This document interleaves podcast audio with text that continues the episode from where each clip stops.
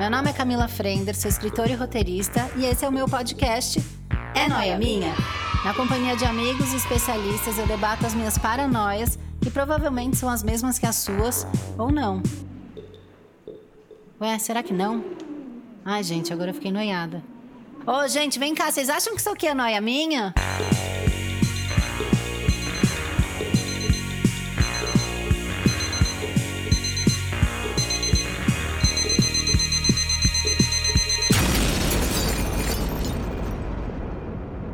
Mais um é noia minha. E aí, como é que vocês estão? Tudo noiado? Eu tô sempre. Agora minha noia da vez é idade.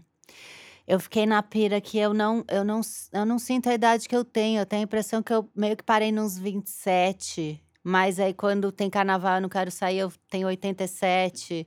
Então, eu não sei muito bem, aí eu precisei reunir pessoas para a gente debater esse assunto tão sério e polêmico, né? Que é a nossa propriedade. Eu tô aqui com a Sara Oliveira e com o Antônio Prata. Por que, que eu escolhi os dois? Porque eu tenho essa sensação que eu cresci com eles, entendeu? Porque eu li a Capricho e eu vi a Sara na TV. Então, eu sinto que é a minha turma que cresceu comigo da minha geração e eles vão me dizer se eles também têm essa noia, se eles sentem a idade que eles têm. Gente. Uma maneira bem delicada de falar que vocês chamam a gente porque a gente é velho. Né? é a mesma idade que eu.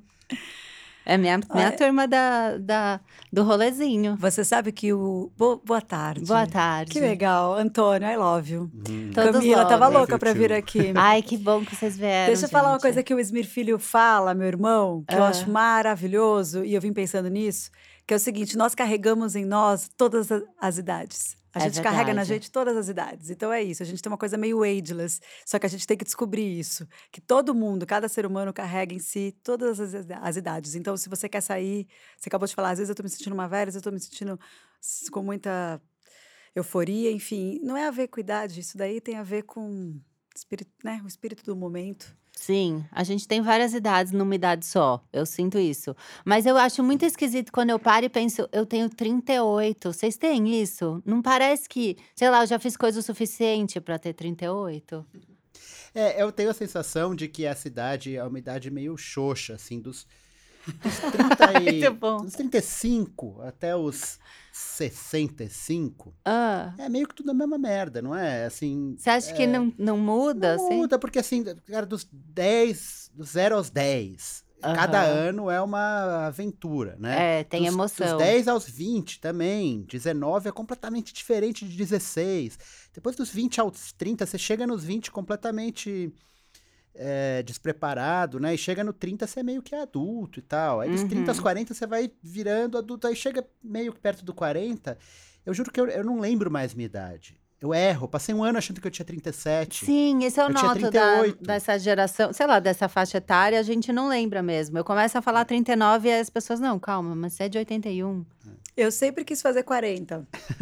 É. Ah, eu achava o máximo, porque eu tenho essa coisa de parecer mais nova, por conta do meu tamanhinho, Aham. né? Eu acho que eu tenho uma voz, que eu sempre tive uma voz de mulher, assim. Então, quando eu era mesmo mais nova, eu comecei com 19, né? Então, um monte de gente que fala assim pra mim, você, você fez parte da minha infância, mas a pessoa tinha 9 anos, eu tinha 19. Então, quer dizer, ela tem hoje 30, eu tenho 40. Então, Sim. é, mais, ou menos- é tudo a mesma coisa. Tem uma coisa meio ageless, eu acho, no, no tipo de vida que a gente leva. Eu, Antônio, você, Uhum. né, o Bruno que está aqui assistindo.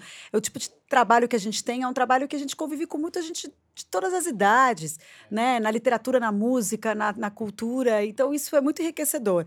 Mas eu sempre tive essa coisa de fazer 40 para falar, cara, então, assim, tenho dois filhos, vou fazer 40, não sou mais aquela menininha que todo mundo falava, só que, gente, não, não muda nada. Mas você acha que isso tem a ver por a gente ser mulher e parece que a mulher vai ser mais Total. re- respeitada? Eu tava achando sabe? que ia ser super, mas não muda nada, não muda nada. É, Para, eu tô pra fazer, eu tava mal Ah, animada. é- então, mas é que é interessante, é um marco bonito, tudo é bonito, né? Eu tenho Ah. essa, essa leitura, assim, de que muito bom envelhecer e amadurecer, porque a outra opção é horrível, gente. Eu Não, fiquei. eu- Ah, Desculpa, fa- Não, fala, fala, fala. Não, mas eu concordo com isso que você falou, porque também tem uma outra vantagem de passar da barreira dos 30, assim, da arrebentação dos 30, que os seus amigos não dependem mais da sua idade, né? Até os 30, você é amigo das Uhum. pessoas da sua geração. Você não, se você é um garoto de 14 e tem um amigo de 75, É É. muito tem massa alguma coisa errada ou gente. com você ou com seu amigo de 75, Sim, né? isso é Ou é maravilhoso. uma relação muito linda e fora da curva. Agora, eu, eu tenho uns amigos que eu vou pro bar, uns amigos de 75 e, e amigos de 30 e poucos também. E Não, Eu tenho uns de menor 20, porque eu tenho irmãos mais novos, né? Então, assim, eu tenho o. o- Eu amo isso. Eu, eu ando Henrique, com a eu ando com a galera galera de Henrique. 24 e eu fico muito pensando, será que eles me veem e falam, nossa, chegou a véia? Não pensam. você sabe que você, você pode pensar isso, mas eles não pensam. É. É sério isso, assim, a, a galera que convive com a gente, que são os amigos dos meus irmãos, enfim, eles adoram estar com a gente, assim, e eles não pensam isso. E eu acho que é uma geração também que tá vindo de 20 e poucos, 19. Gente, eu tenho uma amiga de 19, que tem uma cabeça maravilhosa. É uma delícia isso, sabe? E eles estão vindo assim com tudo. É, Mais uma vez, e na nossa bolha, né? Porque também tudo que a gente discute é dentro de uma bolha, né? É, Porque é, é, eu não sei como como pode como é fora disso assim é, eu acho que as pessoas que também não trabalham com cultura Tá. podem também estar sentindo tudo isso que a gente está sentindo a galera de exatas eu quero dizer Sim. por exemplo né mas eu não sei se existe um preconceito entre eles do tipo ah você é moleque fica quieto você não sabe nada Uhum. eu não sinto isso com ninguém Pra mim não você é moleque fala mais um pouco que eu tô aprendendo Eu entendeu? tenho É total que isso. quis Eu dizer. tenho duas meninas de 20 e pouco que me ajudam ah, na newsletter aqui, nos temas e tal. E eu sinto que eu preciso muito delas para me manter, sei lá, atualizada, informada. Elas, eu falo que elas deixam o meu lado jovem Ai, aceso. muito bom. Então eu, eu, eu meio que parece que eu inverti, sabe? Tudo bem, eu posso olhar para alguém de 55 e, e falar, nossa, ele tem toda uma experiência e tal, mas eu olho para as de 20 e falo, "Ah, eu preciso da experiência delas, né? Do que elas estão vivendo agora. E eu- uma coisa que eu também fiquei pirando é se eu não percebi que eu cheguei com 38 porque eu não tive muito claro os ritos de passagem, sabe? Tipo, eu não fiz casamento, eu não fiz formatura. não- Vocês acham que se a gente marcasse mais essas coisas, talvez fosse mais claro, assim, a chegada das idades? Não sei, eu acho que talvez. É, a minha sensação é que fica confuso. É, assim, eu sempre acho que eu saí do colegial faz 10 anos. Ah, eu também. Total. eu saí do colegial faz 22, 24 anos. Né? Faz, Gente. é, eu sou- é, faz mais tempo que eu saí do colegial do que essas suas é, colaboradoras nasceram. Uhum. Eu tenho muita dificuldade de ler as idades das pessoas mais novas que eu. É, outro dia eu tava no avião, entrou um cara, um tiozinho, e eu, eu senti um frio na espinha quando eu olhei pra aquele tiozinho barrigudo, careca. E aí eu reparei que o tiozinho era 10 anos mais novo do que eu. Eu falei, caramba, os Gente. jovens já estão velhos. Essa é a minha situação. Eu cheguei na Mas idade é que, que os seus jovens... pais também são muito espirituosos, eles são, né? Eles são jovens na cabeça, no jeito. Também tem isso. Acho que você foi criado nesse ambiente, né, Antônio? Mas é uma coisa da, da, da, da percepção de que as pessoas. Durante muito tempo, as pessoas mais jovens eram mais jovens, elas eram jovens. Sim, É, mudou Não muito. é, agora É, agora, mudou agora muito. o- o- os jovens estão tomando finasterida, entendeu? Pra não ficar careca. É assustador quando o jovem fica velho. assustador. Uma vez o, o Ziraldo falou pro meu pai, falou, Prata, é, assustador não é fazer 80. Assustador é ter filha de 60. Olha, É. Ainda mais que eles tiveram filho novo, né? Quem, quem tem filho novo também tem isso. Você falou do, seu- do colegial, você anda com seus amigos do colégio? Tem isso também, né? Alguns, alguns sim, outros se juntaram depois, mas tem, tem alguns que eu tenho vínculo até hoje. assim. Eu Você também. anda? E eu ando com muitos amigos do colégio e assim, eu fui a única que fez rádio e TV, todo mundo fez eh, direito e engenharia. E tem acho que duas que fizeram publicidade, mas o resto todo mundo direito e engenharia. Então todos têm um outro ambiente, assim, né? E a gente tem muito carinho um pelo outro, mas é muito diferente. E isso é um abismo nesse caso, porque se eu chego do jeito que eu tô, com, com um coque Uhum. e, e a roupa de ginástica, porque fui, passei na ginástica, aí eu fui buscar meus filhos, aí nananã, eu dou de cara com as minhas amigas, elas estão vindo do, do fórum, Sei. né? Então é, é interessante isso, assim. Aí. É, no caso do fórum, a gente é réu, né? é- ai, meu Deus do céu, nem me fala. Mas eu acho que tem muito isso, assim, de, do espírito, né? Eu não sei, eu tenho uma mãe também que sempre tá com muito jovem, os jovens adoram estar com ela, conversar, então eu acho que, que ela sempre se atualizou, eu não sei. E eu, às vezes, tenho isso do Antônio também, eu esqueço essa coisa meio ageless. Eu vi ontem, é é interessante a gente estar aqui falando bem depois do Super Bowl, por causa da Hum. Shakira e da, e da J-Lo. E elas são, tipo, mano, fundamento, né? A Shakira é fundamento, a Shakira manja muito de música, a Shakira tá aí no topo desde os anos 90. Ela passou pelo disco, pelo, pelo streaming, e ela tá aí sobrevivendo muito bem, fazendo um hit atrás do outro. Continua agora mexendo com um pouco de reggaeton, mas ela arrasa. Ela arrasa, nossa. E a J-Lo é uma musa. Meu Deus. E daí eu falei, até escrevi, engraçado, é, esqueci que eu vim aqui, olha para vocês verem, porque eu, eu, fiz um tweet assim, gente, que papo furado, ficar discutindo a idade delas, É. ou falando de rivali, é, rivalidade. Comparando, eu vi ou comparando. tweet. Eu escrevi isso. comparando Falei, é uma bobeira, é super É. simbólico elas estarem aqui, é super significativo duas latinas estarem no topo até agora. E assim, é uma coisa meio ageless, assim. Na verdade, assim, você vai ficar discutindo que É. a, a J-Lo tem 51. É. Tipo, E quando eu acho que elas têm a minha idade. eu tenho essa isso. mania de achar que todo mundo tem a mesma idade ela tem eu. uma super saúde. Eu acho que também tem a ver com saúde, né? Tem uma proposta. Óbvio, um monte de menina de 15 anos não faz as piruetas que ela faz no palco. É. Mas é uma proposta de vida também, de físico, de, né? Uhum. Agora, a tecnologia tá aí pra isso também, né? Só não podemos pirar muito. É, mas é a parada delas, né? Elas meio vivem de imagem, é, né? é. outra. Mas a Shakira tem uma coisa bem natural, que eu gosto. Tem, total. Eu acho ela bem natural, tem. assim. Mas eu, eu pensando nas gerações assim, eu acho que a minha geração, ela foi muito preocupada assim com uma questão de estética. E eu vejo as mais novas, essas minhas amigas de 20 e pouco, elas são bem mais livres, né? São, eles são mais fluidos, né? É, é. Eu acho legal ficar comparando essa evolução. Já assim. nasceu, já nasceu com feminismo, né? O Já. É, é. dado, Os filhos dos né? nossos amigos, né, Antônio? Agora a gente pensando, eu já tenho amigos que têm adolescentes, que tiveram filho muito cedo. Aí você fala, é verdade, elas já nasceram assim, os meninos também. É, nisso eu acho que tem um corte ge- generacional grande, assim. Eu, eu sinto que eu tenho muito mais proximidade cultural e social Uhum. com as pessoas de 75 anos do que com as pessoas de 20. Porque nós, eu e um amigo meu de 75, nascemos na Guerra Fria, sem internet, com telefonão de disco, Sim. é, 24 horas só pronto-socorro, não tinha água de coco em posto de gasolina, né? A gente nasceu em Pripyat, lá na cidade de, Chernobyl, assim, né? A gente Sim. nasceu na República Tcheca, mais ou menos. É, não é nem República Tcheca, era Tchecoslováquia. É, E quem nasceu da- dos anos é, 90 para cá, né? Pegou um outro mundo. Então é muito mais próximo eu e é, eu e ele na infância tínhamos que optar entre Estados Unidos e Cuba na nos 100 metros rasos, né? Uhum. E, e as pessoas que vieram depois têm um é outro mundo, né? Esse, esse mundo do, do feminismo, o mundo Sim. woke culture, é, As conexões, né, tão internet, rápidas. Conexões, fluido, como você falou. Eu, eu, eu me sinto tiozão assim nesse mundo, assim, pisando em ovos. Eu adoro aquele seu livro. Ai, me deu branco o nome. Que fala Qual? disso. O Nu de Do- Botas? De Botas? É. ou- Ah, eu Nude amo. Botas. Gente, o Nude Botas pegou muito a minha geração. Ma- Mas Todo mundo então, leu. eu li, Mas eu, eu, dei eu de presente para as meninas que trabalham lá no escritório. Ah, Pra é? duas que fizeram aniversário, que na época uma tinha feito 21, era estagiária. E tinha coisa ali que ela achou super interessante. Mas é que o Antônio já é tipo, nossa, o Antônio Prata tal. Mas é, ela não viveu o Morey Book. Mas é pra ela ver como é que era antigamente, né?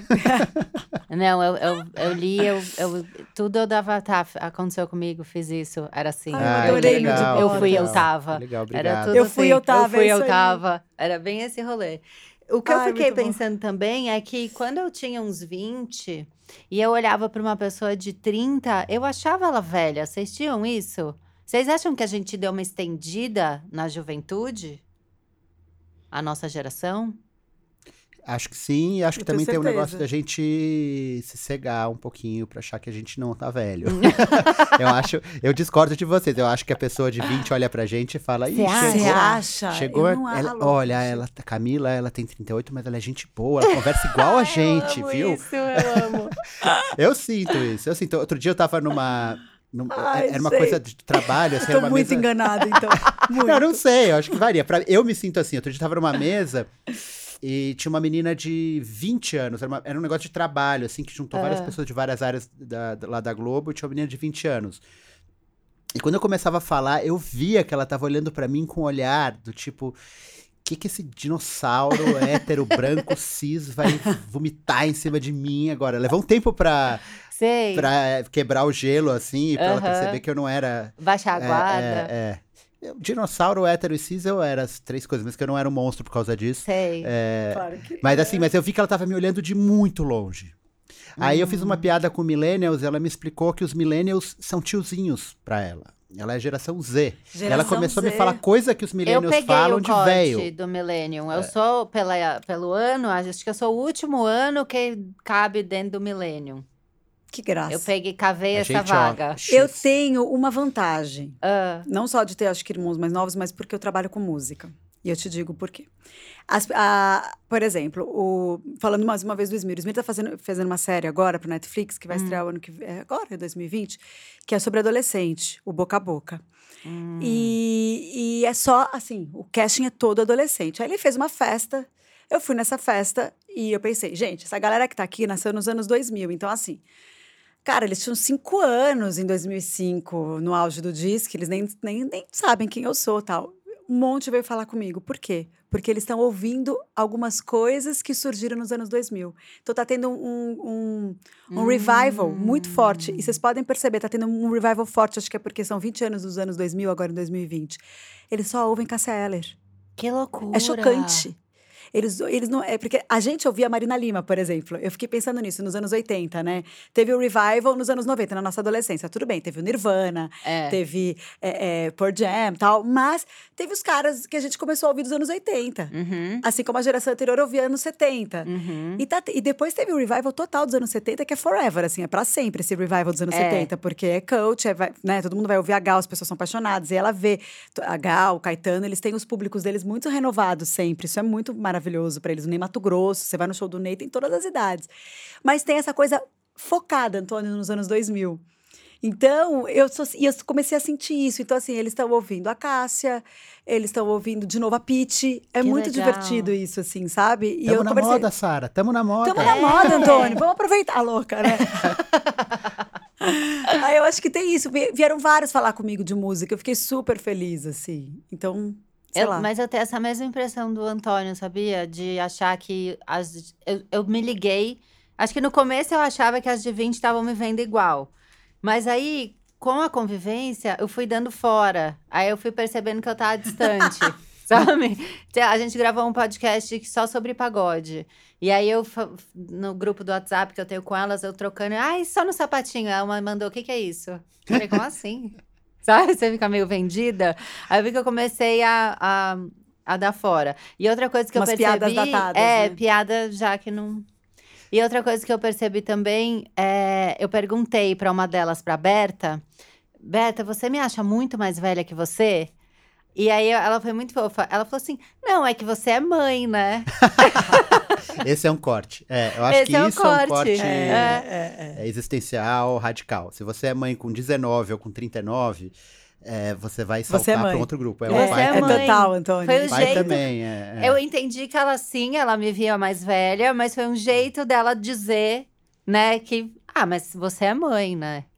E eu tenho uma coisa que as pessoas às vezes elas negam que eu sou mãe, né? Aí eu, eu recebo umas assim? mensagens assim: como assim você já é mãe? Só que eu já sou mãe há Jura? muito tempo, né? Tipo, a Chloe já tem sete anos. Gente, você lembra da Chloe? Que ela me avisou que eu tava grávida? Lembro. A gente foi no lançamento do livro da Rita Lee. Você acredita? Minha Como filha assim? falou assim: Ela tem um olhou- bebê aí dentro. Olhou pra mim e falou: tem um bebê na sua Que barriga. idade ela tinha?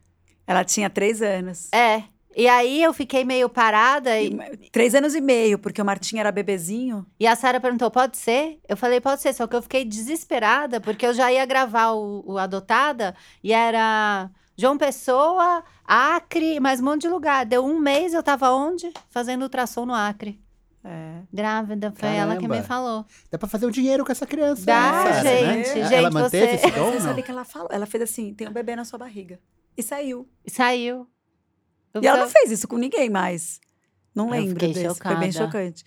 Mas enfim, tem essa negação, tem essa coisa, porque eu acho que as pessoas não querem elas verem que elas cresceram. Então existe um lugar da memória afetiva na qual a gente talvez faça parte e que aquela memória afetiva quer ser preservada. Eu aprendi a lidar com isso. Mas é interessante, assim, são- foram nos últimos sete, se- cinco anos. Eu nunca, eu nunca lutei contra é, amadurecer, evoluir, envelhecer. Nunca. Eu nunca fui essa que pirou nisso. Eu sei que tem gente, colega minha, que pira, tem uma vaidade muito forte. Eu nunca fui.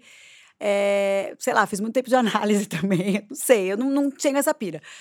Então, isso pra mim a- me ajudou. Porque existe uma negação, às vezes. A pessoa não quer ver que ela também cresceu. Então, aquele lugar que eu faço parte para ela da memória afetiva dela, é a infância, a pré-adolescência, adolescência, é intocável, é muito bonito, é muito emocionante. Então, a pessoa me vê com filho, ela fala: não é possível você ter filho, não é possível. Não é possível que eu. Nossa, eu tô me, tô me formando na faculdade, ou eu tô entrando na faculdade, ou enfim, eu tô casando. Nossa. Aí já, já, um monte de gente já chorou na minha frente falando isso. Olha que loucura. Aí eu falo, é, não projete em mim. Brincadeira, eu não falo meu, nada, eu eu fico acolho. feliz de ver que vocês estão, sei lá, crescendo comigo. Eu falo, ai, todo mundo aqui é pai, é mãe. É, Já mas é que você já, eu acho que você já tá, mas é que você já É. tá nessa nessa nessa coisa da- de ser mãe. Eu tô falando dos mais novinhos. Mas mesmo assim, se eu pego os mais para mais velhos que eu, É. eu fico muito feliz de ver, ai, que legal, ela sumiu, sumiu o cabelo branco, É, sabe? eu acho fico, lindo ai, também. que gostoso. Eu não teria coragem ainda. Eu não tenho cabelo branco. Você não tem? Não tenho. Ah, eu tenho. Eu tô nessa, sei lá, o que que eu faço? É, eu não tenho. Eu tava arrancando, que é um hobby que dói, né? Não é muito Mas legal. diz que cresce, né? Eu então, tenho aí um que, que eu pensei? se- ou eu fico grisalha mesmo, porque esse marromeno Ah, irrita. eu, acho, eu acho elegante demais. Então, eu queria que viesse mais, então, já, se não é pra pintar. Eu dei umas arrancadas pra ver se vinha sete, não. Voltava só ele duro pra cima, assim. Eu parei de arrancar, porque ele cresce pra cima, né? É muito bom. Eles são mais duros mesmo. E outra coisa que eu fiquei fritando. Eu fiquei comparando, sei lá, o, a- é, o ritmo, sei lá, o, a- o ritmo de vida que tinha meus, meus avós, meus bisavós tal. A impressão que eu tenho é que a gente tem tempo de ter mais de uma vida. Então, se você pegava minha avó, ela foi lá, casou com meu avô, meu avô trabalhou no mesmo lugar a vida toda, eles tiveram filho, aí o filho casou, eles foram vô e morreram. Eu não sei se é porque eu separei agora, mas enfim, eu tenho essa impressão do, do tipo, ah, eu já trabalhei com publicidade, e daí eu já fiz roteiro, e agora eu, sei lá, tô estudando astrologia, e eu já casei, eu já separei, eu já tive filho, daqui a pouco eu caso de novo. Vocês têm essa impressão que a gente vive mais de uma vida? É, tem uma amiga minha que, que se refere a toda a vida dela como temporadas. Ah, isso é ah, isso daí ótimo. a gente tava na segunda temporada. É, lembra Isso na segunda é temporada você namorava não sei quem, aqui no- a gente morava não sei aonde. Que temporada era aquela? Né? Tem, tem isso, concordo com você. É, é longo, né? É, eu acho que eu tô vivendo mais de uma vida já. Eu já Mas tô. você, você, você quer casar de novo e ter filhos, mais filhos? Não, ter você filhos tem isso eu no acho teu- que, que eu tô legal. Mas eu sempre quis ter um, porque eu sou filha única, meu pai também, eu não quero quebrar essa Ah, corrente. entendi. Entendeu? Na família. Não, mas eu acho que um tá bom. Mas eu, eu me acho muito nova, sabe? Eu Muito tenho... nova. Mas... trinta- É bom você não 38. encontrar a filha da Sara, então, por aí. Ah, é, é, por enquanto é melhor. Será que é ela, é. né? Que põe o neném, Ela é o entra dedo, aí. sai do dedo. Entre neném. Mas eu tenho essa. Não sei. É. Aspira. Eu penso muito nos filhos, do tipo, a- a- as fases deles. É, daí vem esse lado mãe que não tem como, né? Então eu não penso muito nas minhas fases, eu penso nas fases deles. Eu falo assim, nossa, que máximo que vai ser a Chloe adolescente, a gente viajando só nós duas, ai, que delícia. Isso é. Tipo, ai, o Martim, que, sabe, eu fico pirando nisso, assim. Eu falo pra ela, eu falo, ai, você vai ser minha melhor amiga pra sempre? Aí ela fala, claro, mamãe. Mas eu vejo algumas mães, amigas com filhas adolescentes, não é fácil, né? Mulher, filha Uhum. com mãe, é Uhum. difícil. Aí eu fico, ai, gente, eu vou morrer se ela for assim comigo, socorro. Eu falo, você não vai ter vergonha de mim? Você vai me amar pra sempre? Ela, não, mamãe, você é muito legal. Mamãe, eu adoro ser sua filha. Eu fico, ai, meu Deus, eu gravo, a louca. Vou gravar É, gravo. falando isso. Olha o que você falava, né? Bem louca. Mas É eu, mais isso, é- essa é a minha única questão. Que eu quero sempre Eu ser muito legal pros meus filhos, sabe? Eu só penso nisso. achei meu pai descolado até sempre. É, Meu pai faleceu com 59. É, ele E faleceu eu, cedo. mas eu achava ele super cool o tempo inteiro. Eu nunca tive essa coisa de falar, nossa, que vergonha do meu pai. Sabe? Eu sempre achei ele super descoladão. Eu tinha vergonha do meu pai justamente pelo lado descolado dele. Então Mas- ia pegar Ai, seu pai é o máximo, eu e a minha Antônio. irmã, com 10 anos numa festinha, chegava ele com uma roupa muito louca, uma havaiana amarela, Maravilhoso. ficava cantando Yellow Submarine no carro com uma namorada que a gente nunca tinha visto, e a gente com três amigos, a gente falava, pai, pai, pai, se Pai, comporta, para, bota uma gravata, favor." se comporta. Vocês se sentem imaturos? Eu tô perguntando isso porque eu me acho muito imatura. Varia, né? Assim, a, a gente é um. A gente é uma galera, né? Cada um de nós é uma galera. Tem uma galera É, dentro de tem mim mais galera, madura. isso aí. Hum. Tem uma galera muito imatura convivendo, assim. Eu acho que tem, tem lados que evoluíram mais do que outros, assim. Eu comecei a trabalhar muito cedo, Camila, muito. Hum. Então, assim, isso me fez ficar madura ainda num ambiente que era muito louco. E eu queria sobreviver ali dentro do meu jeito. Então, eu nunca quis, eh, eu nunca tive preconceito, eu nunca tive preconceito com ninguém e nunca e consegui ser respeitada sem as pessoas falarem, olha a caretinha, olha a certinha. Eu consegui eh, ter esse lado, preservar esse lado, porque não é questão de preservar, é questão que essa sou eu. E eu não ia mudar só para agradar. Uhum. Mas isso me fez amadurecer. Hum. Porque era muita responsabilidade, muito nova. E, e eu tinha que manter o meu jeito, porque era isso que dava graça. Sim. Eu, eu achava naquela época. Então, eu acho que isso era maduro da minha parte, porque eu falava, eu vou manter, porque é isso que dá graça. E eu consegui. Então, isso eu, eu, eu acho muito legal. Nesse Mas é muito sentido. louco, porque você divide, né, muito. É, você mas- tinha a responsabilidade de uma pessoa difícil. madura, mas você, ao mesmo tempo, tinha um Claro, eu lado tinha as minhas jovem e questões, nananã. eu tinha as minhas angústias, eu tinha os meus medos de, de pós-adolescência, né? Já começar com tanta responsabilidade de trabalho. Isso, isso é difícil, assim, mas eu fiz muito tempo de análise, isso ajudou bastante. E, enfim, eu, namo- eu namorava, eu nunca fui namoradeira de, por namorar um monte de gente. Então, eu Uhum. namorava por muito tempo, a mesma pessoa. E isso acaba que você fala assim, nossa, mas você não teve a adolescência e a, e a juventude, porra louca? Não, eu não tive. Sim. Mas isso não quer dizer que foi melhor ou pior, foi o que eu tive, entendeu? E eu, cada um tem o que, né, o que dá para ser, enfim. E então eu sei que foi difícil, mas eu consegui, assim, do meu Uhum. jeito eu fui conseguindo. Mas nunca é fácil, né? Eu acho que nunca é fácil. Viver não é fácil, né, gente? É. é, e tem isso que você falou. Agora no final, cada um vai sendo do, do jeito que pode. Assim, tem uma coisa que eu penso muito que é assim sobre amadurecer. Hum. O quanto que amadurecer é mudar certos hábitos ou traços nossos que a gente não gosta, e o quanto é falar dane-se, é o que temos. É Vamos seguir em isso. frente. Isso também é É. amadurecer. É. Porque ficar lutando contra a sua natureza, É. né, para poder agradar uma sociedade ou agradar o outro do seu lado. eu tava com um amigo, com uma mesa com um monte de gente, tinha um, um- um amigo meu de 78. E, e daí veio o garçom e trouxe um potinho de azeite. E daí as pessoas começaram a botar o pão no azeite e, e comer, o azeite estava no meio da mesa. Daí ele falou: é o seguinte, gente. Hum. Quem quiser botar o pão no azeite, traz o azeite até si e molha o pão, porque senão eu vou passar o almoço inteiro preocupado Ah. que vai pingar esse azeite na mesa. Então ele fez oito pessoas se moldarem a sua neurose. Isso é E maravilhoso. eu falei, esse cara é um sábio. Ele é um Esse gênio. cara é maduro, porque em vez dele ficar noiado, É. assim, ele, ele, ele impôs uma regra e ele estava certo. A gente ia fazer uma lambança naquela mesa, entendeu? Então, Eu não tenho essa maturidade. Eu, Eu e, também e é não, muito é. engraçado que você fala o tempo todo, ah, meus amigos de 70, e nananã.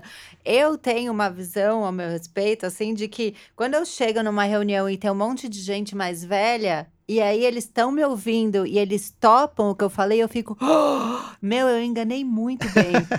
Mas você tem que. Todo mas mundo sabe o que caiu na acontece? minha. Então. Mas você é muito sedutora. E você tem que acreditar nisso, no bom sentido, eu quero dizer. As É. pessoas, eu- eu- a gente quer te ouvir. Você tem que colocar no seu lugar. Se chegar lá, não importa quem é que tá ali naquela mesa, a idade das Nossa, pessoas que estão não- ali. Entendeu? Se você se coloca, ai, não, mas eu acho que eu sou uma menina. Eu tenho isso. Então. E toda vez que alguém vira, porque acontece, ah, eh, as pessoas me seguem na rede social e ficam vendo eh, eu postar o Arthur, postar, né, ah, o Luke, aquelas coisas de rede social. E aí eu faço aquelas perguntas e respostas, e chega seguidor novo toda hora. E aí sempre perguntam, quantos anos você tem? E eu ponho, Sempre. sempre. Que interessante. Chega, coisas que eu acho esquisito que chega, é minha idade e minha altura. Ah, E aí, toda vez que eu falo 1,65, a pessoa fala só, porque elas acham que eu sou imensa. Não sei porquê, deve ser da posição dos stories. Elas acham que eu sou super alta. Mas enfim. bom, isso não acontece comigo. Aí, todo mundo fala, mas só? mas você é alta, Sara. Qu- Quanto você tem? Eu tenho 1,59 e meio, mas eu sempre falo Ah, que eu tenho você parece 1,60. mais alta. É. É, eu pareço mais esguia porque eu- é postura. Isso é de Você postura, também, mas. eu achei que você... É, todo mundo acha que eu É. sou. E quando eu falo 38 anos, as pessoas falam, "Ah, jura, parece menos. E eu não levo como um elogio, ah, eu tô conservada. Eu levo do lado do tipo, ah, também tonta desse jeito, vão achar que eu tenho 22. Eu vou pra esse lado. Deixa eu falar uma coisa pra vocês. Ontem, é, alguém postou por conta da J-Lo, falou assim: Nossa, isso me lembra o episódio que você, no Mega Liga de VJs, ficou presa no popô da J-Lo. Maravilhoso, né? Os roteiros da Flavinha Borges, Deus, gente. muita E gente. do Cacá Marcondes. Gente, nem lembrava disso. Diz que teve um episódio que eu, sei lá, me perdi, não sei o quê, e eu, e eu me escondi. Ah, não, eu fui raptada e eu me escondi na bunda da J-Lo. Meu Deus. Aí eu comecei a rir, mostrei isso pro meu marido. Aí o Thiago falou: Nossa, cara, a gente nunca mais viu a Mega Liga. Será que tem no YouTube? E a gente foi ver. E a gente pôs pros meus filhos. Bom, Ah. foi muito interessante. Assim, a gente colocou, aí vieram. Aí eles. A Chloe reconheceu o Casé, o tio Casé, aí veio o tio Edgar. Tá. Né? Nossa, mas a tia Didi é brava, porque a Didi sempre era estressada no, no, no, pod, no, no podcast, no, na Mega Liga, né? Muito engraçado. Ai, não sei o que, a Penélope, aí o João Gordo, o João Gordo estava no banheiro, ela. Tio João Gordo só fala palavrão, mãe. Muito engraçado. Aí chega eu, só que eu sou pequenininha. A Mega- o meu superpoder na, na Ah. Mega Liga era tipo a Mônica, que é baixinha e, e forte. Então eu abraçava muito forte, eu, eu acabava salvando as pessoas com a minha força, sei lá, enfim. Ah. Só que eu era pequena e eu não alcançava na mesa. então a minha filha falou assim: Mãe, por que, que a sua cabeça não fica pra fora da mesa? que bonitinho. e eu não alcançava. Aí eu comecei, tive ataque disso. Eu falei: Ah, porque a minha, a minha personagem é pequenininha. Já, ah, você falou, você não é tão pequena, né? A Chloe, ela me acha, tipo, minúscula perto das mães das amigas dela. É mesmo? Mas eu acho que aí não é nem de questão de altura. Eu contei essa história porque para chegar nisso. Ah. É questão de, de ela me ver como uma menina, porque eu vou com uma roupa de tipo sh- shorts e, e camiseta de banda, e eu chego e eu vou buscar, e eu sempre tô corrida, e eu sempre tô meio atrapalhada, e as mães chegam sempre muito tranquilas, respirando fundo, não importa. Nem, nem, nem- todas têm essa. é, a- a- tem mães muito. Na, na escola da Chloe, as mães são super também descoladas, não são Ah. é, é, mais caretas, não é isso. Mas elas têm um momento delas, assim. E eu sou meio. Eu misturo os momentos juntos. E acho que a Chloe tá acostumada com isso. Então, aí ela fez assim: Nossa, mas você não. Ela falou: Mãe, você sempre foi pequena? Você nunca cresceu? Você nunca vai crescer, mãe? eu morri de rir. Falei: Eu acho que não, filha. Pelo Mas vocês- contrário, É. a a Pelo a contrário, pelo é. contrário. né, É, é verdade. Mas eu achei isso meio. meio a, a questão dela era mais emocional. Ela misturou essa coisa do, da altura por conta da Mega Liga, mas eu acho que ela tava querendo. Eu falei, eu não sei, filha, por enquanto tá bom assim. Aí ela riu assim comigo. Eu abraço a minha mãe cada vez ela tá menor. É, Sabe, mas isso que acontece. que A abaixar, parte assim. física também. Pra abraçar, eu acho bonitinho. É, como que vocês enxergam as pessoas mais velhas? Vocês. Sabe o que eu sinto? Eu acho que a gente tá nesse, nisso que você falou dessa idade que é xoxa, mas ao mesmo tempo ela, ela é neutra pros dois lados. Então eu falo super de igual para igual com os de 20. E eu noto que vocês falam super. Eu nem tanto. Super de igual para igual com os de 70. Vocês sentem isso? Eu, assim, o cara tem, sei lá, 55, eu vou bem, mas já tá nos 60, eu já fico me achando piveta. E sendo que eu já tô velha. Vocês não têm? Eu não sei. é, eu, eu nunca tentei falar com. Acho que escrevi muito tempo na Capricho, né? Que era uma revista Uhum. para meninas. Sim, É, eu o público amava. mais novo não deve conhecer. Super fã. Não, mas a coluna dele era o máximo. Não, pode Ai, tô- pegar Ah, vocês qualquer, qualquer gentis. entrevista que eu dei na minha vida, não é, Bruno? Perguntar qual o seu autor ou autora preferida. Eu falo Antônio Prata e Tati Bernardi. Qualquer lugar. Oh, que Ai, maravilha. Juro, que eu só comecei a escrever por causa de vocês. Eu vou parar por aqui porque pra mim não vai ficar melhor do que isso. Adoro, Obrigado, adoro. adeus. Adeus. Mas é verdade, eu sou muito fã. Mas, é, obrigado. Mas assim, eu acho que quando eu fui escrever lá, eu tinha 23, sei lá. Hum, E as leitoras tinham 13. uhum, É, você já tinha é, 20. uhum. É, você já não estava mais lendo, então. Eu tava, juro.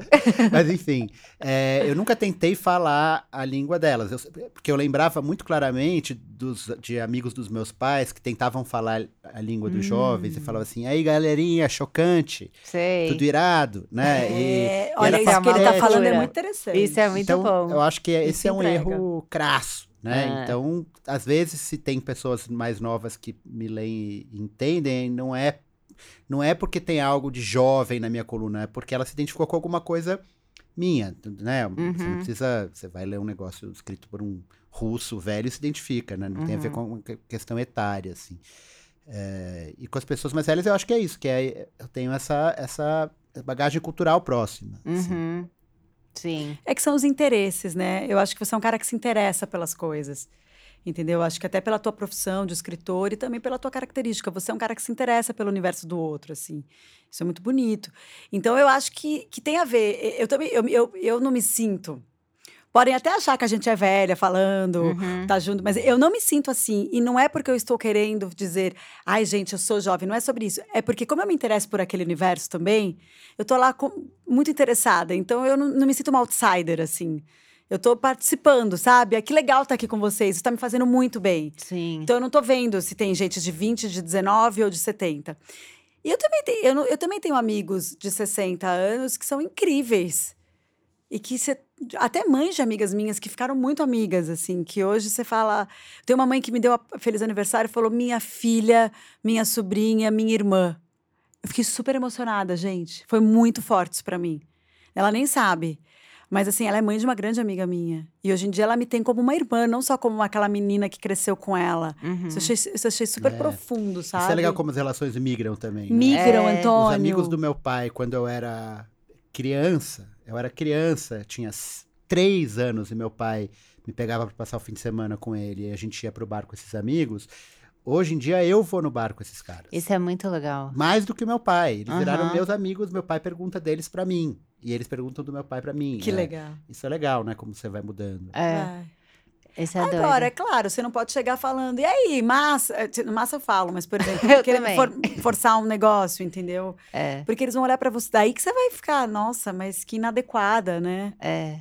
Isso é esquisito. Mas sabe que outro dia, o filho de uma amiga minha, pegou, adolescente, pegou o telefone eh, na frente dela e ela teve filho novo e falou assim: Ah, eu tô aqui num bagulho com a minha mãe. num lugar ridículo que eu tô aqui fazer esse, esse, essa hora com ela. Ele desligou o telefone, eu falei pra ele, escuta. Você falou? Falei pra ele, Ai, falei, que porra, ótimo. mano, eu troquei tua fralda, cara. Coisa feia. Não fala assim. Fala assim.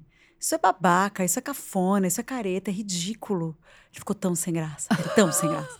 Ele olhou pra mim e falou: Ai, Sara, que ele não me chama de tia. Tem uns- eu nem ligo se me chama de tia, eu adoro, inclusive, Eu mas me chamam não mais ligo, pelo nome. Mas é, hoje em dia lá, eles, eles não, não chamam, chamam, mais, não né? chamam. Era a gente que falava É, tio. A nossa, tia. acho que a nossa geração foi a última que falava tia. Tem É. amigas que não gostam, não. E tem mães de amigas que não gostam, que eu tive que aprender Eu a não também, chamar nossa. pelo, pelo tio e tia que ficava. Eu levei Mas ele bronca ficou já. super sem graça. Aí eu falei, cara, tá todo mundo aqui, aqui nesse lugar fazendo essa hora, tá todo mundo aqui junto no mesmo barco, porque a gente tem que estar aqui. Uhum. Não é à toa que a gente tá aqui. Eu, você, tua mãe. Então, menos, né? Aí ele ficou muito sem graça. Nessa hora eu vi que eu falei de igual para igual, sem forçar a amizade. Sim. Mas, tipo, chamando pro, pra responsabilidade um pouco também. Porque E já tem ele 13 sacou, anos. né? Nossa, ele ficou muito Na sem graça. hora. Depois eu até fiquei meio assim, que eu me deu um, um- um frio, assim, sabe? Um- Falei, nossa, mexi num, num lugar ali que Uhum. não precisava ter mexido. Acho que eu fui um pouco mais uh, agressiva. Depois ele me mandou um WhatsApp pedindo desculpas. Ó, Aí eu só escrevi, te amo. Aí ele ficou sem graça. mais ainda, né? Para! Sara, para de me deixar sem graça. Mano, a tia tá dando em cima de mim. é, gatão. Não, tô brincando. Ai, tia Mas Sara. tem que dar um, né? Gente, É. que é isso, assim, tipo. Aí eu, nessa hora eu me senti, falei, como é que pode? Um cara de 13 anos fala assim com uma mulher de 41, porra! É, não pode! manca. Exato. Não pode, sabe? Me deu um negócio. Hum. E ela ficou super sem graça, porque também é difícil, eu acho, ter filho adolescente, né, Antônio? Eu acho que na hora de dar bronca. O de vocês está com que idade? É, eu tô falando isso porque os nossos são pequenos, a É, gente ainda não é, chegou não lá, sei, e, é uma, é. e é uma angústia. Mas é que o Arthur é, muito. pe- O Arthur tem dois. É, então, a- os Seis seus. e cinco. 6 e 5, os meus É. são 7 e 4. O que eu tenho agora que agora que sou mãe, é, é, eu comecei a, sei lá, ter flashbacks da minha infância, assim. Isso eu achei muito maluco. E voltar de um jeito que se eu não tivesse naquele momento com o Antônio, não. Com o Antônio, colocar. Com, com o Arthur, eu não ia lembrar que eu vivi isso com a minha mãe e que eu tô repetindo alguma coisa. Eu tive isso muito forte chegando com ele na aula de natação. E tava eu, ele e minha mãe. E aí, na hora, eu lembrei a cor do roupão que minha mãe me levava na aula de natação. Que eu nunca mais ia lembrar, sabe? Que era um da Mônica. nananã. E- Essas coisas que começaram a voltar. É, mas isso é muito legal, você não acha? eu acho Porque incrível. Eu acho a também mais legal, É, nessa, esse negócio da procriação, que dá É. uma, uma, uma diferença na nossa vida, assim. é, dá uma dimensão assim. Eu sou é, agnóstico, ateu, sei lá, não acredito em nenhuma transcendência. Então, esse negócio de ter filho e criar filho e lembrar como é que eu fui criado Uhum. e agora eu tô fazendo eu, papel de pai, assim, dá uma ideia de, de um ciclo pela vida, de, de um... é, é, parece um pouco cafona, assim, pode- é fácil ficar brega nisso, mas para um ateu, é, é essa beleza que tem na coisa, Sim, né? E falar, é. pô, tô tendo um filho, tô criando, tô fazendo essa, essa... Ontem eu chorei várias vezes que foi o primeiro dia de aula da primeira série da minha filha mais velha. Gente, Eu isso acho, é muito eu acho esses, esses rituais e essas fases muito emocionantes, assim. É fogo, Prime- é. Entrou no fundamental É. agora. É. muito bonito isso. É, ela, ela discute comigo de igual para igual, ela sabe ler e escrever. A fada do dente e o Papai Noel estão por um tris. Por um triz, um Antônio. tris, assim. O Thiago ainda. soprar o Papai Noel, é. cara. Já Já- era. eu, eu, por exemplo, já teria soprado, mas eu tenho o Thiago, que é um cara que é super, que vai, vai na fantasia, eu falo, ah, deixa. Mas é muito lindo. O, Ma- o Martim ontem queria brincar de. Ele sempre quer brincar de papai, né? Hum. E daí ele pediu pro Thiago pra brincar. Depois eu mostro fotos pra vocês. Ele sempre pede, ele não pede pra mim, ele pede pro pai, o que eu acho super legal, porque realmente a gente tem aí, eu vejo você como pai, te conheço como pai, sei o pai que você é. Tenho um marido que é um pai também muito muito legal, assim. E daí ele pediu, ele queria aprender a trocar fralda. Aí o Thiago ensinou a trocar fralda, tal. Ele pôs no negócio, saiu assim e falou assim: "Eu ainda não sei se eu serei o papai ou o tio dessa criança, mas eu sou mais velho que ela". Gente, Muito bom. foi muito lindo isso, É deu poder pra bonitinho. ele. Assim, eu falei, Thiago, que coisa mais maravilhosa. Mas esse é o tipo de coisa, por exemplo, que não dá nem pra compartilhar, porque Primeiro que é muito íntimo. Eu tô compartilhando aqui com você, a gente tá conversando, né? Mas, por exemplo, você vai fazer um post sobre isso. Tá ligado que tem um microfone É, aqui, não, né? claro, a louca, né? Que vai Você sabe que eu vou postar, né? Mas assim, é o que eu acho íntimo, mas ao mesmo tempo. é, às vezes tem umas coisas que a gente compartilha. Por exemplo, o o, Martim mudou pro- de colégio agora, porque eu coloquei ele no colégio da Chloe. É adaptação tudo de novo. Mas você não acha muito corajosinho ele numa escola Tudo, nova? um colégio grande, foi, eu é fico muito lindo. passada É com muito essas lindo. coisas. Mas eu só quis dizer de compartilhar que às vezes é uma coisa íntima, às vezes vai ajudar o, pró, o outro. Eu É. falar, ah, eu sou uma comunicadora, eu vou compartilhar. Mas aí tem uma outra pessoa em jogo, que é uma pessoa que não tem nem rede social, meu marido. É. Que morre de vergonha de qualquer foto, de qualquer coisa. Isso sim. Aí, por outro lado, também tem uma coisa que é tão bonita que pode virar uma outra coisa, porque as pessoas estão tão loucas. Aí que eu É. falo, ai, deixa esse momento, não, não tem problema, eu tô só conversando com vocês. Mas foi, eu não sei se eu vou ser pai ou tio. Eu só sei que eu sou maior que ela e saía com a bebezinha no. Gente, eu ri. Gente, é muito fofo. Mas isso dá, eu acho que isso dá segurança para a criança, né? É, é, essas mudanças que vêm da primeira série, não sei o quê. Se você tem um, em casa essa base, é uma segurança que ela tem, mas porque não é fácil para eles também, né? É, é dificílimo, é dificílimo. É, é apavorante, né? Eu- E eu, lembro de quando eu era pequeno. Antes de eu ter filho, eu, fala, eu pensava, a coisa mais aterrorizante que pode ter pra mim é meu filho sofrer na escola, Nossa. sofrer bullying e não, não ser querido. Mano, e... o teu texto na Folha quando o Daniel nasceu, eu tenho até hoje. Você fala no final da tomada. Você vai ser o que você quiser, gente. Eu chorava. Eu tava grávida, eu acho. É muito bom, né? É porque o primeiro filho você tem um baita protocolo, né? Aquela piada da mãe judia, né? Do, do, do carrinho. Tá o carrinho com gêmeos, vem uma pessoa e fala, que bonitinho. Eu falo, qual? O médico ou o advogado? To- to- todo É mundo é assim bom. com o primeiro filho, né? Você planeja tudo e É. fala, vai comer só quinua dos Andes e nunca vai ver um tablet. O segundo filho já nasce com uma lata de leite moça e um iPad na mão. assim. Gente, é muito isso. Você queria muito ter o segundo filho no primeiro, que você fala meio como eu fui rígida. Eu vou Quanta ficar só ansiedade, nesse, eu pra acho. quê? eu vou parar, né? Eu já vou dar um tablet logo pra cortar Ai, não, isso. Camila, por favor, porque tadinhos, eles já fazem tanta coisa, a gente cobra muito. A gente sabe tão pouco quando nasce o primeiro filho que quando nasceu a Olivia, eu- ela nasceu, sei lá, na terça, não lembro que dia era, e eu tinha que entregar a crônica na quarta. Aí eu não tinha a crônica pronta. Eu fiz a crônica na maternidade. Eu, eu achei que era ok fazer uma crônica. É e fiz, eu tive que fazer não e fiz. nada. Quando o Daniel nasceu, eu tinha 11 crônicas prontas. Tá vendo? 11! É outra. E você ainda é notívago? Era isso que eu ia É perguntar. o quê? Você ainda é notívago? Então, eu, eu, eu tô voltando a ser notívago agora. Né? Porque você falava, falou muito sobre Você isso. conseguiu manter? Então, eu não consigo não ser, eu fico dizendo. Então, assim, mas mesmo na maternidade? E eu lembro que quando eu queria que ele participasse do meu programa Calada à Noite, eu chamei o Aham. Antônio. O Antônio falou assim: Nossa, Sara, eu não vou conseguir porque eu tô na granja, tô, enfim. E eu, meus horários estão muito malucos, tá? Você não pôde na gravação por, por causa disso. Estava super ocupado, acho que teu filho tinha acabado de nascer, enfim. E eu sempre ouvi isso. Ah, aproveita para dormir agora, antes de ter filho. Só que eu pensava assim comigo, gente, mas eu nunca dormi. É porque é muito, é muito particular a relação Aham. do teu corpo com a maternidade e com cada filho, enfim. Mas tudo bem, as pessoas falam, deixa elas falarem, que às vezes elas querem ajudar também, né? Não dá pra Sim. gente ser tão rígido e ficar, ai, fica quieta. É. Faz de samambaia, tá bom. Mas era essa coisa do notívago. E eu falei, quando falaram que você tá aqui, eu pensei, gente, eu apertar isso pro Antônio. Porque eu achei que eu fosse mudar e eu não mudei, Mas, cara. E é mas muito então, mas ruim. durante, sei lá, quatro anos, porque como a gente teve um em seguida do outro, durante quatro anos eu fiquei tendo que. Não tem horário, né? Você vai. vai cagado, né? Você vai fazendo o que tem que É. fazer. Você não sabe que é dia, noite, você vai fazendo. Mas assim que as coisas acalmaram, e a minha mulher acorda muito cedo. Ela acorda, Então, às- porque ela ela acorda vai- às três da manhã. Porque ela apresenta um programa que. A, Ah, comentarista de lógico. política num programa que começa cedo. A Júlia do Laíbe, maravilhosa. Mas o, a questão é, é, Ela vai dormir às sete. Então eu. eu E ela ela, consegue. é, ela vai lá e fica se esforçando. É ruim. Mas Ai, enfim. Nossa, deve ser muito Mas aí como difícil. ela dorme às sete, eu boto as crianças pra dormir às nove. E a casa é minha. Então eu voltei Hum, a ser é notívago. boa essa Agora, sensação. das nove da noite até as oito da manhã, que é quando eles vão acordar, ninguém vai me pedir nada.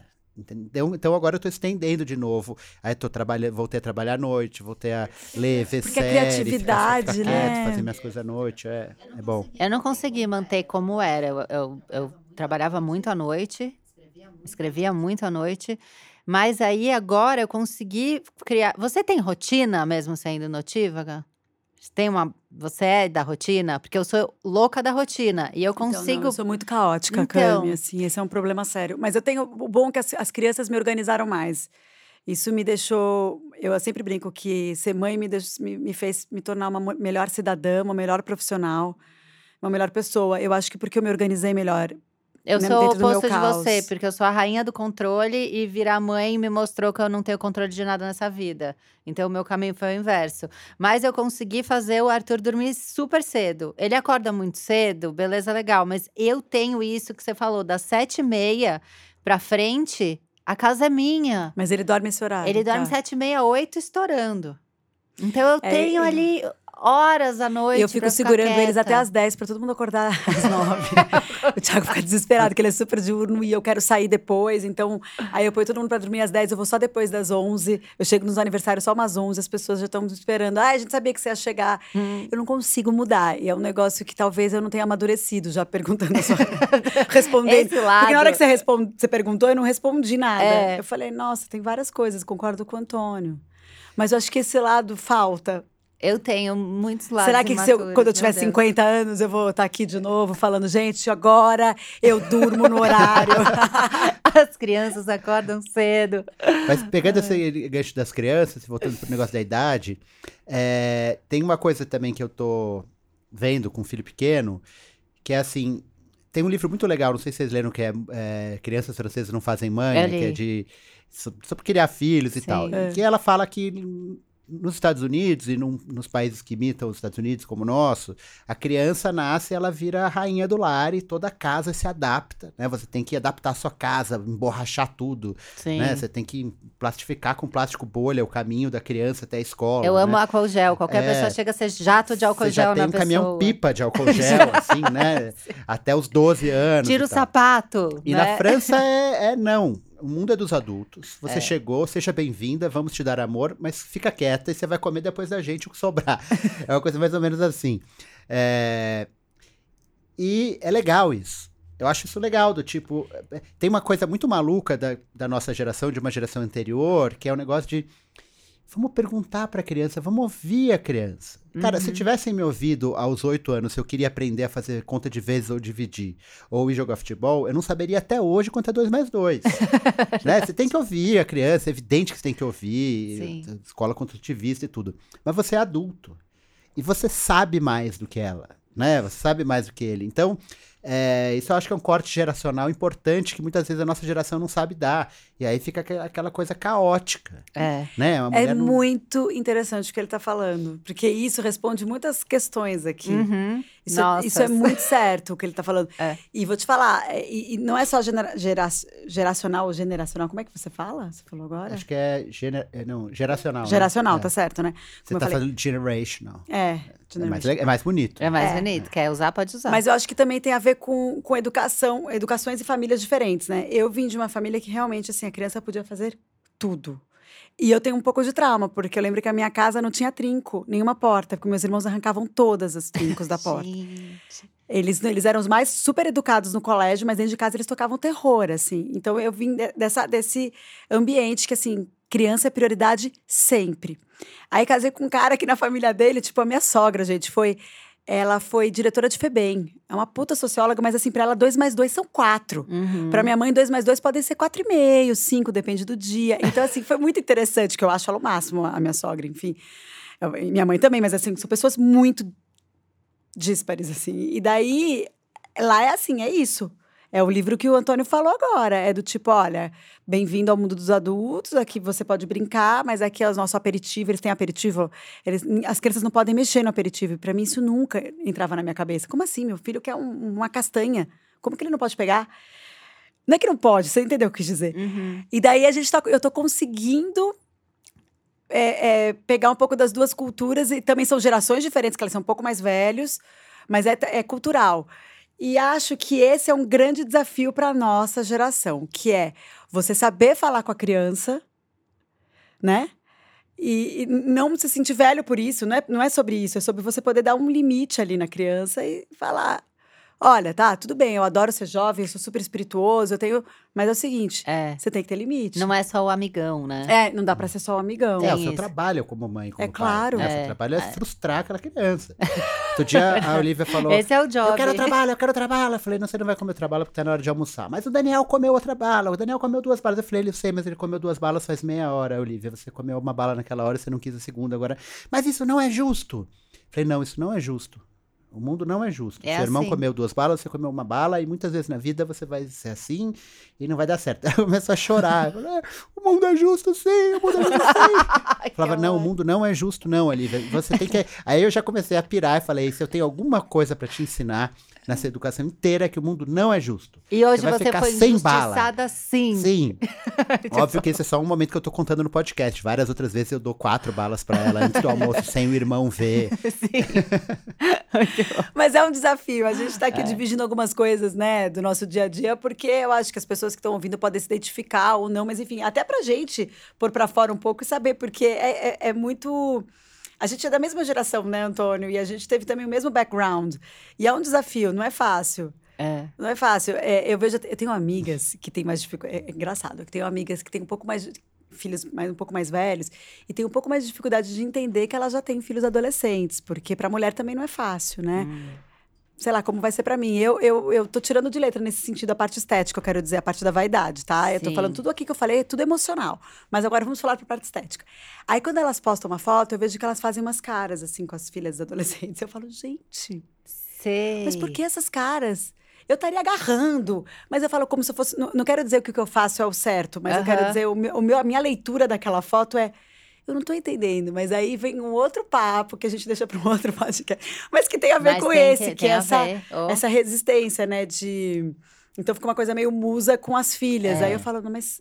É, isso tem muito a ver com o que a gente tá falando da geração também, né? Que, é, eu escrevi isso na- numa série que eu fiz sobre paternidade, uma paz de primeira, que é assim, a, a gente foi da primeira geração é, que foi, que cresceu com a ideia, é, por um lado bonita e por um lado um pouco cretina, de que a gente pode fazer o que a gente quiser, de que a gente deve ir em, em busca da nossa verdade, Uhum. de que a gente deve, né, escalar o Himalaia do Fazer próprio eu e fazer o que ama É, e, total. né, e just do it, né, É. assim. Você é capaz. Você é capaz e É você isso. pode, e a felicidade é a busca. E é impossível criar uma criança de acordo com esses princípios.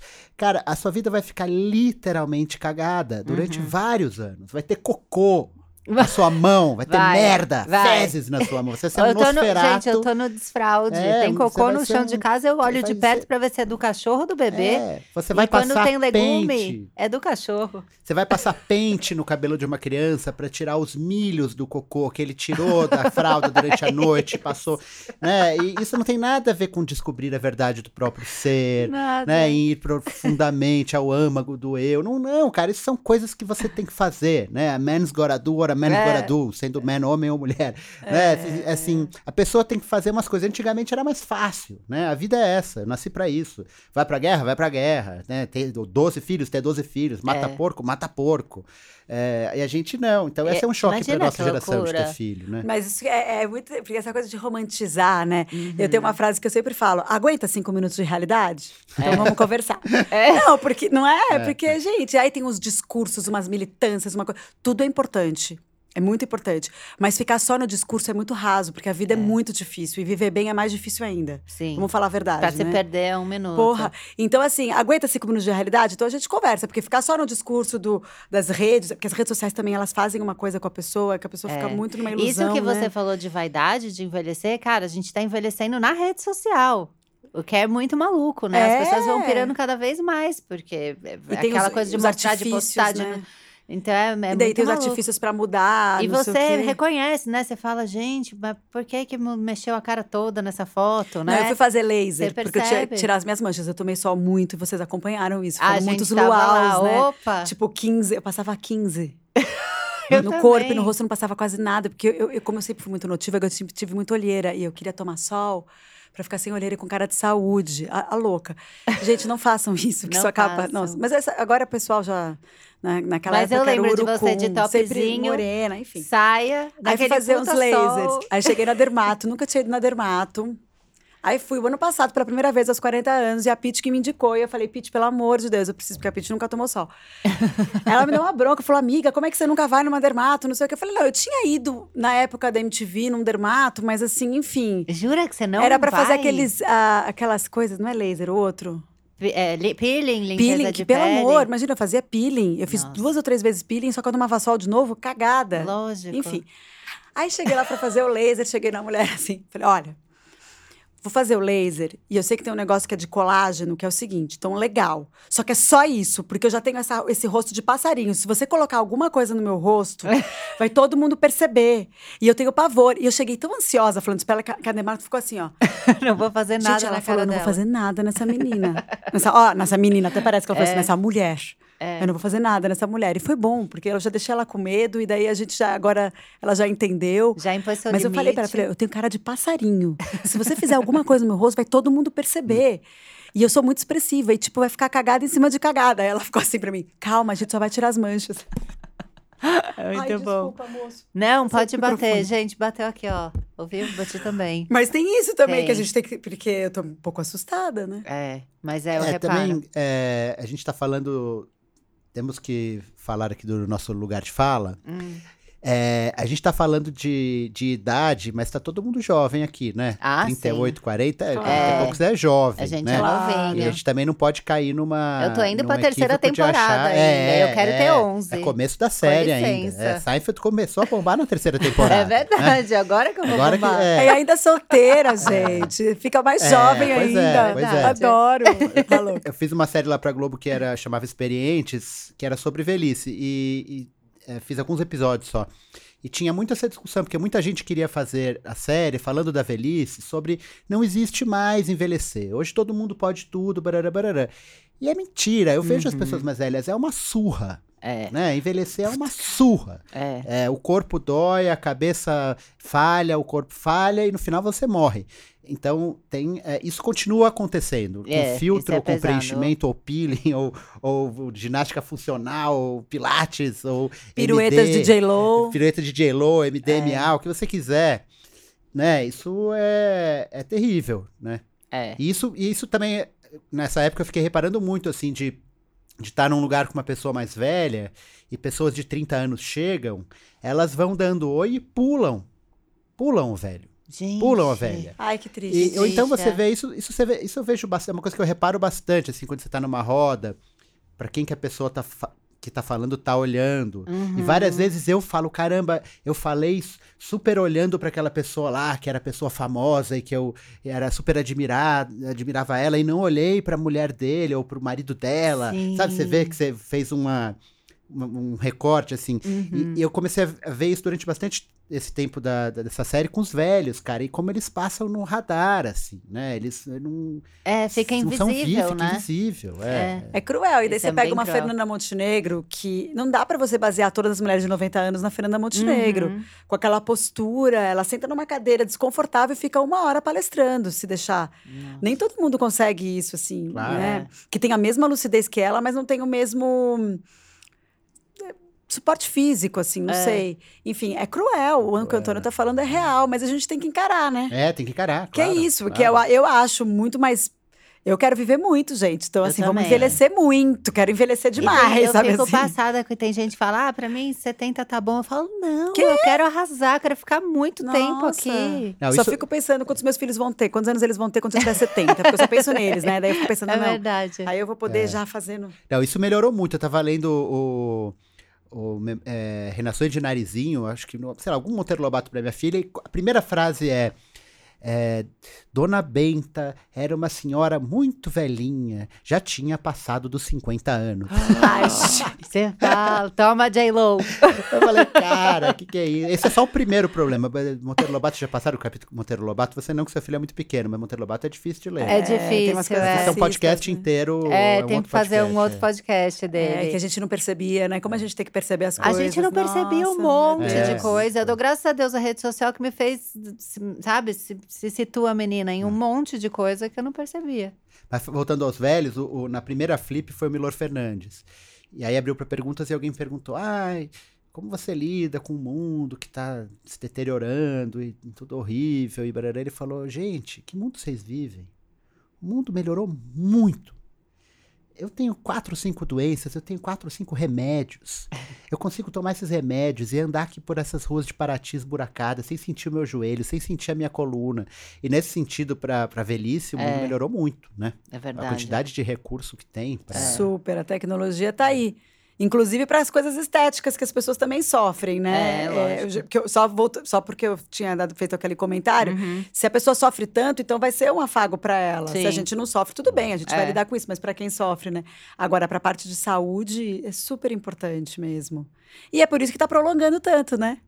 Sim. Por conta das tecnologias, por conta do novo mundo. Ó, a, gente- Eu a gente bate aí. o 100, acho que a gente bate o Eu 100. tô aí pra Ah, eu isso. quero. Ti- Tipo Eu o Caetano. também. O Caetano, Vocês vão a, na a minha dona festa? Cano, que viveu quanto tempo? 104? Vai- Dona é, Cano? Dona Cano, é, não sei. é. Diz que o Caetano eh, falou outro dia, eu fui no show, ele estava me contando que ele está levando tão a sério a, a dieta do, do médico, que é uma dieta Uhum. para saúde mesmo, pensando nisso que o, que o Antônio está falando. Vamos, né, para saúde, porque é- você é o que você come sim, e tem os Aham. remédios que podem te ajudar. Que ele está levando tão a sério que o médico falou assim: não, calma, Caetano, não precisa também, tá tudo bem, que ele estava levando muito a risca. Porque para ele a meta é a dona Canoa, e é lindo isso, porque é um É. cara que sempre. Ele é um bom exemplo, né? Ele é. rodeado de jovens, com os filhos, né, tocando, saindo em turnê, aguentando fazer tanto show. Acho que, ele, acho, acho que ele é um mau exemplo, porque eu, eu acho que ele, ele, Ele é um mau ele é levanta o nível de, de É igual a Fernanda Montenegro, é, é, é. É. Ninguém- A gente não pode mirar não, nele. Não, não. É. Eu vou mirar no Jorge Versilo, assim. Pegar Daí um- Imagina mirar no Ney Mato Grosso, gente. 80 Ai, anos ele É, vai não fazer. Não dá, muito Então não cruel. dá. Eu, eu, tipo, eu falo pro Ney, o Ney fala, eu nem falo de idade. Ele, ele é uma pessoa que, pra ele, esse papo, você podia convidar ele pra fazer É. esse podcast, ele ia falar. Exatamente o que eu falei no começo. Eu tenho todas as idades dentro de mim. E ele tem. Ele e conversar tem. com ele é lindo. Você E sai, isso não é só pra ele, né? Não é, pra é. quem assiste ele, você, Você- vê todas as idades nele. Pois- isso é pois muito doido. Você sai rejuvenescido depois de ir num show dele. E a gente projeta nele essa vontade de ser livre. Então, é- aí vai para um outro lado, muito mais forte, né? Ah, gente, olha, eu vou ter que encerrar o nosso papo, mas acho que a gente terminou bem, porque a gente terminou falando de Ney. É. Que eu achei chique. Dá para tocar uma musiquinha? Alô, Catarina. Toca Ney. Amo. Queria agradecer a participação de vocês. Falar de novo que eu tô muito feliz que vocês vieram aqui, porque eu sou super fã. Vocês já sabem, eu já falei 20 vezes, mas eu vou falar mais 20. E queria convidar também você que escutou a gente para comentar aí qual que é a sua pira de idade, que idade você parou. Você é imatura como eu? Você me acha velha? Vai lá e conta pra mim no arroba noia minha. Obrigada, viu, gente? Arrasou. Obrigado, obrigado. Foi um Beijos. prazer. Beijo, tchau, gente.